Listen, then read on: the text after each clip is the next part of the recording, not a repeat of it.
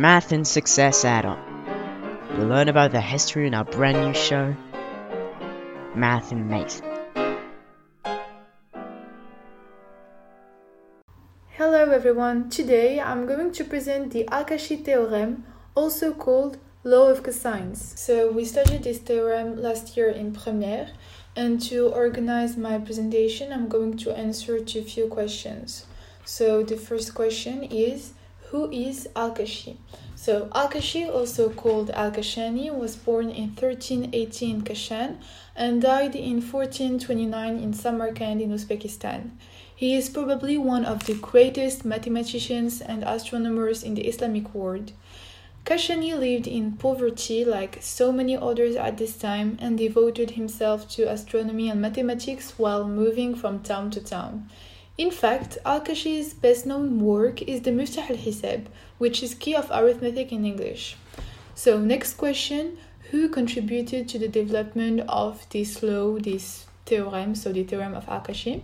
So, in trigonometry, the law of cosines is a statement about the general triangles which relates the length of its sides to the cosine of one of its angles. Though the cosine did not yet exist in his time, Euclid's Elements, dating back to the 3rd century before Christ, contains an early geometric theorem equivalent to the law of cosines.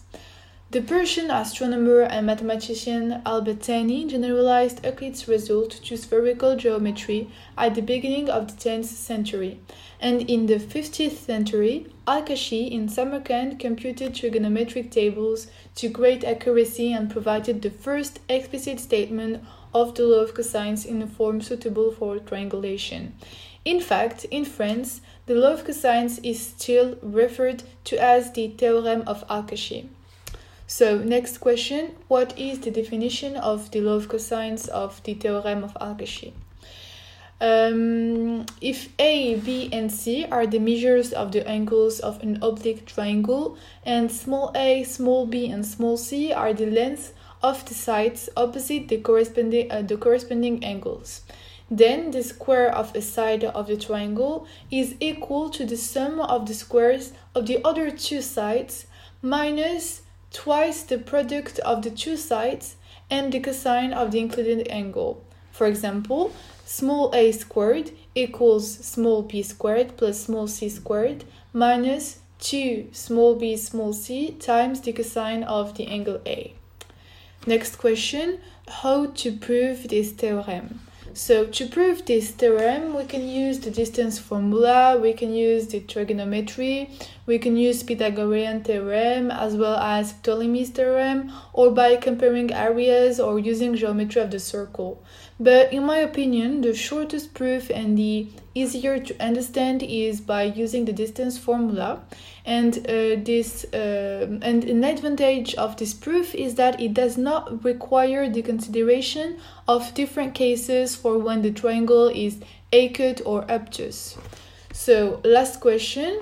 Um, what is the utility of this theorem? So this theorem can be used to calculate the measures of the angles in any triangle when we know the length of the sides, and we can use it also uh, use it also to calculate the length of one side of any triangle when we know the other two sides and the angle formed by these two other sides. Finally, we can note that looking at the formulas for the law of cosines, we, uh, we can see that it looks almost identical to the uh, Pythagorean theorem, except for the product at the end. Indeed, if the included angle is a right angle, then the law of cosines is the same as the Pythagorean theorem, and so we can say that the law of cosines generalizes the Pythagorean theorem, hence the expression generalized Pythagoras. This was Math and Mate on Radio Lyautey. Thanks for listening. Stay curious and see you next time.